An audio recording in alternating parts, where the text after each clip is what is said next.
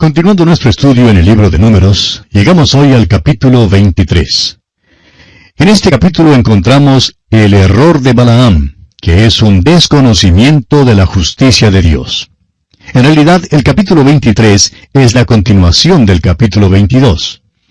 Como lo dijimos en nuestro programa anterior, esta sección comprendida entre los capítulos 22 al 25 de números nos presentan la historia de Balaam, y aquí en el capítulo 23 encontramos una escena impresionante. Balaam se sale con la suya y viene ahora donde el rey Balac. Balac lleva a Balaam a la cumbre de un monte para que desde allí pueda ver el campamento de Israel. El hecho es que a Balac no le gusta o no le satisface ninguna de las profecías de Balaam, de modo que le lleva a otros montes para que vea los cuatro lados del campamento. La historia de la primera caminata que Balak y Balaam hacen juntos comienza con el último versículo, el versículo 41 del capítulo anterior. Así que vamos a leer desde allí hasta el versículo 6 del capítulo 23 de Números.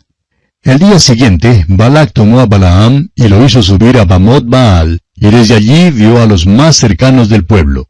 Y Balaam dijo a Balak, Edifícame aquí siete altares, y prepárame aquí siete becerros y siete carneros.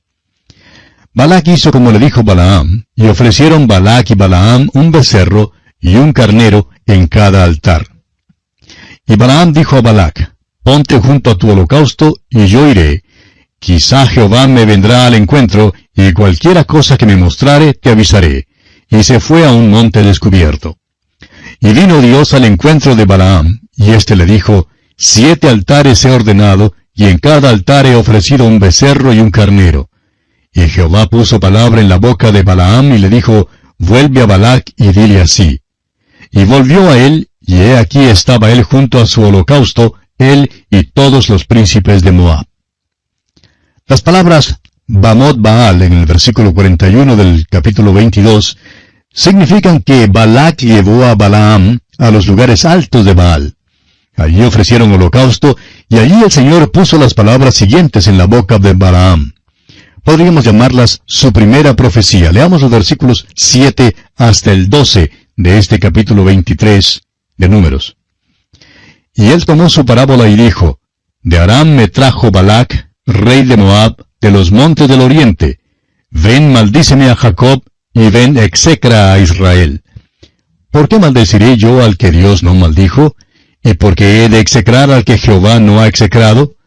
Porque de la cumbre de las peñas lo veré, y desde los collados lo miraré, he aquí un pueblo que habitará confiado, y no será contado entre las naciones. ¿Quién contará el polvo de Jacob, o el número de la cuarta parte de Israel? Muera yo la muerte de los rectos, y mi postrimería sea como la suya. Entonces Balac dijo a Balaam, ¿Qué me has hecho? Te he traído para que maldigas a mis enemigos, y he aquí has proferido bendiciones. Y respondió y dijo, ¿No cuidaré de decir lo que Jehová ponga en mi boca? Esta es en realidad una profecía extraordinaria en cuanto al pueblo de Israel. Pero esto no era lo que Balac quería que Balaam dijera. Y creemos que Balac se sintió muy disgustado con esta profecía, de modo que llevó a Balaam a otro monte para que mirara desde otro punto a los israelitas acampados en el valle. Leamos los versículos 13 al 17 de este capítulo 23 de Números. Y dijo Balac, Te ruego que vengas conmigo a otro lugar desde el cual los veas. Solamente los más cercanos verás, y no los verás todos, y desde allí me los maldecirás. Y lo llevó al campo de Sofim, a la cumbre de Pisga, y edificó siete altares, y ofreció un becerro y un carnero en cada altar. Entonces él dijo a Balac, Ponte aquí junto a tu holocausto, y yo iré a encontrar a Dios allí. Y Jehová salió al encuentro de Balaam, y puso palabra en su boca y le dijo, vuelve a Balac y dile así. Y vino a él, y he aquí que él estaba junto a su holocausto, y con él los príncipes de Moab. Y le dijo Balac, ¿qué ha dicho Jehová? Y encontramos entonces la segunda profecía. Balac llevó a Balaam en su segundo viaje a la cumbre del monte Pisga, donde ofrecieron otro holocausto. Desde allí podían ver a casi todo el pueblo de Israel en el campamento, y de nuevo el Señor vino al encuentro de Balaam y puso palabra en su boca. Veamos entonces qué dice Balaam en los versículos 18 al 24. Entonces él tomó su parábola y dijo, Balac, levántate y oye, escucha mis palabras, hijo de Sipor. Dios no es hombre para que mienta, ni hijo de hombre para que se arrepienta. Él dijo, ¿y no hará? ¿Habló y no lo ejecutará? He aquí he recibido orden de bendecir. Él dio bendición y no podré revocarla. No ha notado iniquidad en Jacob, ni ha visto perversidad en Israel. Jehová su Dios está con él, y júbilo de rey en él. Dios los ha sacado de Egipto, tiene fuerzas como de búfalo. Porque contra Jacob no hay agüero, ni adivinación contra Israel. Como ahora será dicho de Jacob y de Israel, lo que ha hecho Dios. He aquí el pueblo que como león se levantará, y como león se erguirá, no se echará hasta que devore la presa, y beba la sangre de los muertos.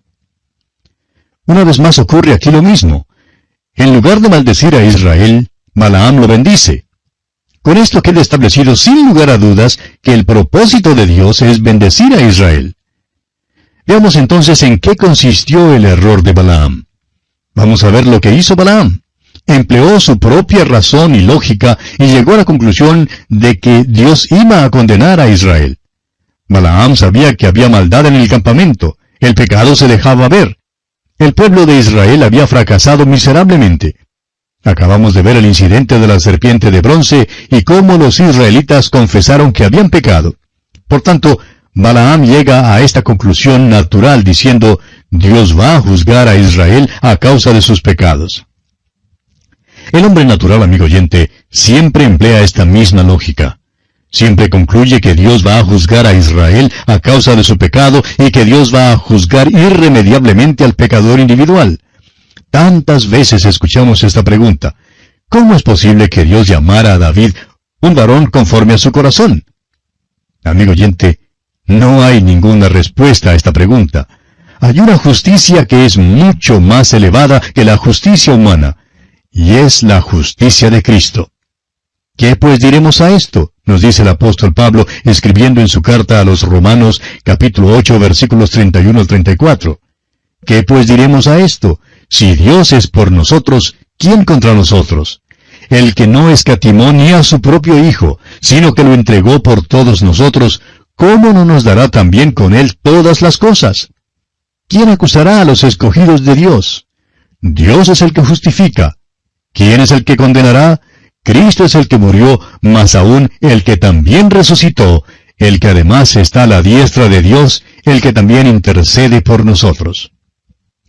Amigo oyente, Dios no juzga al pecador porque el pecador ya ha sido juzgado en Cristo Jesús cuando viene a Dios por medio de su fe en Cristo. Pero el mundo simplemente no comprende eso, y Balaam tampoco pudo comprenderlo. Él creía que Dios ciertamente condenaría a Israel. Calculó que si de todos modos Dios iba a juzgar a Israel, no sería nada malo que él se aprovechara de las dádivas del rey Balak. Creía que Dios condenaría a Israel y que él recibiría una buena recompensa a consecuencia de eso. Pero Balaam no comprendió la justicia de Dios, no comprendió que el pecador que cree, así como el pueblo de Israel, no puede pasar bajo el juicio y la condenación de Dios. Cuando el creyente peca, pasa bajo la mano disciplinaria de Dios, pero no bajo la condenación de Dios. Vemos una vez más que Balak no está satisfecho. Lleva a Balaam a la cumbre del monte Peor para dar otra mirada a Israel. Y vemos que también hacen ofrenda allí en Peor. Leamos los versículos 25 hasta el 30 de este capítulo 23 de Números. Entonces Balak dijo a Balaam, Ya que no lo maldices, tampoco lo bendigas. Balaam respondió y dijo a Balac, ¿No te he dicho que todo lo que Jehová me diga, eso tengo que hacer? Y dijo Balac a Balaam, Te ruego que vengas, te llevaré a otro lugar, por ventura parecerá bien a Dios que desde allí me lo maldigas. Y Balac llevó a Balaam a la cumbre de Peor, que mira hacia el desierto. Entonces Balaam dijo a Balac, Edifícame aquí siete altares, y prepárame aquí siete becerros y siete carneros. Y Balac hizo como Balaam le dijo, y ofreció un becerro y un carnero en cada altar.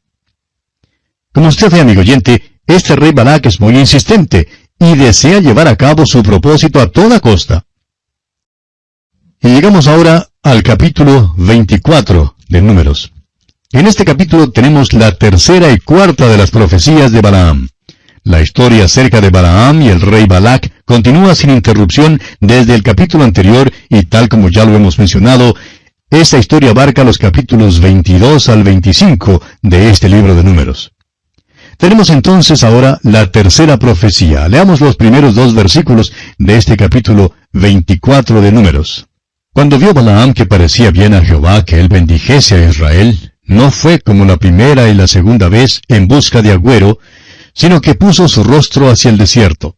Y alzando sus ojos, vio a Israel alojado por sus tribus, y el Espíritu de Dios vino sobre él. Aquí hay algo que nos llena de asombro, amigo oyente. El Espíritu de Dios vino sobre este hombre, y escuche usted su profecía. Leamos los versículos 3 hasta el 9 de Números capítulo 24.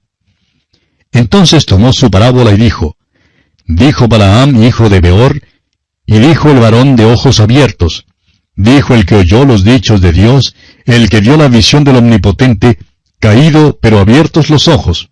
Cuán hermosas son tus tiendas, oh Jacob, tus habitaciones, oh Israel como arroyos están extendidas, como huertos junto al río, como aloes plantados por Jehová, como cedros junto a las aguas.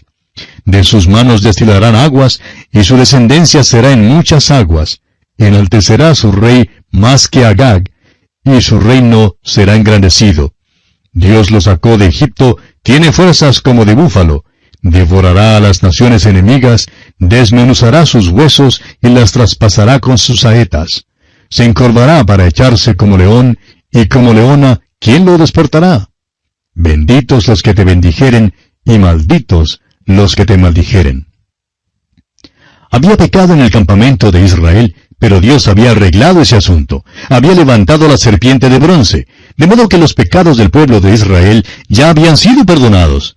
Dios no permitiría entonces que nadie, ni mucho menos alguien de afuera, lanzara una acusación contra su pueblo. Lo único que puede hacer entonces Balaam es bendecirlos y alabarlos. Y así también ocurre hoy en día, amigo oyente, con los creyentes en Cristo Jesús. Ninguno de afuera, ni aun Satanás, puede lanzar acusación alguna contra los elegidos de Dios. El apóstol Pablo nos dice en su carta a los Romanos capítulo 8, ¿quién acusará a los escogidos de Dios? Si Dios es por nosotros, ¿quién contra nosotros? ¿Qué vamos a decir a estas cosas, amigo oyente? ¿Qué podemos decir? No tenemos nada que decir en realidad. Simplemente podemos exclamar aleluya, pues Dios es el que justifica. Entonces, ¿quién acusará a los escogidos de Dios? Nadie. Dios ya los ha declarado justos. Ya todo se ha hecho. Él lo hizo todo. ¿Qué profecías más maravillosas son estas? Y llegamos así a la cuarta profecía. Balak está enojado, pero Balaam le recuerda que él no puede profetizar nada, sino solamente el mandamiento del Señor. Leamos entonces los versículos 10 al 14 de este capítulo 24 de Números. Entonces se encendió la ira de Balac contra Balaam, y batiendo sus manos le dijo, Para maldecir a mis enemigos te he llamado, y he aquí los has bendecido ya tres veces. Ahora huye a tu lugar, yo dije que te honraría, mas he aquí que Jehová te ha privado de honra. Y Balaam le respondió, ¿No lo declaré yo también a tus mensajeros que me enviaste diciendo, si Balac me diese su casa llena de plata y oro, yo no podré traspasar el dicho de Jehová para hacer cosa buena ni mala de mi arbitrio, mas lo que hable Jehová, eso diré yo? He aquí yo me voy ahora a mi pueblo, por tanto, ven, te indicaré lo que este pueblo ha de hacer a tu pueblo en los postreros días. Y luego da la cuarta profecía, y esta es una profecía que recordamos especialmente en el tiempo de la Navidad. Continuemos pues leyendo los versículos 15 hasta el 19. Y tomó su parábola y dijo, Dijo Balaam, hijo de Beor, dijo el varón de ojos abiertos, dijo el que oyó los dichos de Jehová, y el que sabe la ciencia del Altísimo, el que vio la visión del Omnipotente, caído, pero abiertos los ojos, lo veré, mas no ahora, lo miraré, mas no de cerca. Saldrá estrella de Jacob, y se levantará cetro de Israel, y herirá las sienes de Moab, y destruirá a todos los hijos de Sed. Será tomada Edom, será también tomada Seir por sus enemigos, e Israel se portará varonilmente. De Jacob saldrá el dominador, y destruirá lo que quedare de la ciudad. ¿Se ha detenido usted alguna vez para preguntarse, amigo oyente, dónde los magos aprendieron que debían buscar una estrella? ¿Cómo asociaban ellos una estrella en el cielo con un rey nacido en Israel? ¿Por qué habían un viaje tan largo? Es un hecho que estos sabios vinieron de muchos lugares y no creemos que había solamente tres reyes magos. Creemos que en realidad los que vinieron eran más cerca de los trescientos que de tres. Bueno, es que conocían la profecía de Balaam. Fue dada en su tierra, y así sabían que una estrella saldría de Jacob y un cetro de Israel. Por eso mismo vinieron hasta Jerusalén preguntando dónde había nacido el rey de los judíos. Habían visto su estrella en el oriente y habían venido para adorarle. Esa fue la manera más natural y normal de obrar para ellos. Parece que ya habían estado buscando esa estrella en aquellos tiempos, porque cuando lleguemos a nuestro estudio del libro de Daniel, veremos que Daniel aclara el tiempo en que la estrella aparecería. Por tanto, estos magos conocían la profecía de Balaam, y probablemente conocían también la profecía de Daniel. Esta es una profecía extraordinaria, amigo oyente. Pero todavía no hemos terminado con Balaam. Hay más cosas que debemos decir en cuanto a él. Estudiaremos más su carácter y veremos lo que las escrituras dicen en cuanto a él. Deben haberle considerado un profeta sobresaliente y sus palabras deben haber sido recordadas con mucho cuidado para que en los siglos venideros los magos todavía conocieran sus profecías. Ahora vemos que Balaam profetiza en cuanto a las naciones alrededor de Israel. Y esto, por supuesto, tampoco satisfizo al rey Balac. Leamos el versículo 20 del capítulo 24 de Números. Y viendo a Amalek, tomó su parábola y dijo, Amalek, cabeza de naciones, mas al fin perecerá para siempre. Esta profecía, pues, es acerca de Amalek. Ahora los versículos 21 al 24 dicen, Y viendo al ceneo, tomó su parábola y dijo, Fuerte es tu habitación, pon en la peña tu nido, porque el ceneo será echado cuando Asiria te llevará cautivo.